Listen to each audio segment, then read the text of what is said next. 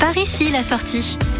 On continue notre périple sur les autoroutes de nos régions et nous prenons aujourd'hui l'autoroute A13 pour découvrir ce qui se cache derrière le grand panneau marron qui présente la ville d'Oulgat. Nous allons donc quitter l'autoroute A13 par la sortie 29 La Étendue pour rejoindre la ville que l'on surnomme la perle de la côte fleurie. Nous sommes entre Cabourg et Villers-sur-Mer au cœur d'une station balnéaire familiale à taille humaine où règne charme et tranquillité. Oulgat tire sa particularité de son histoire et de son patrimoine balnéaire.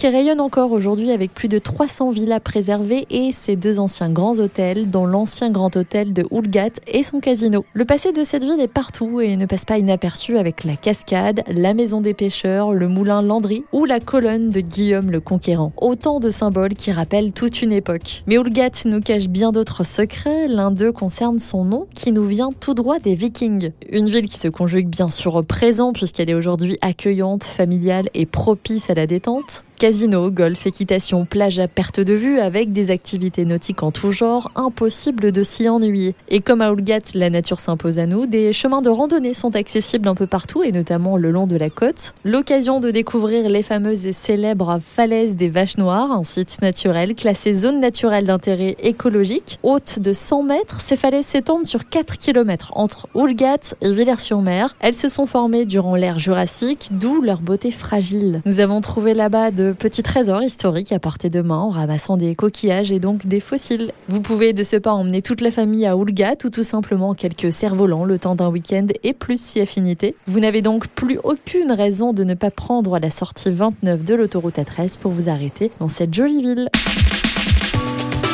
Retrouvez toutes les chroniques de Sanef 177 sur sanef177.com.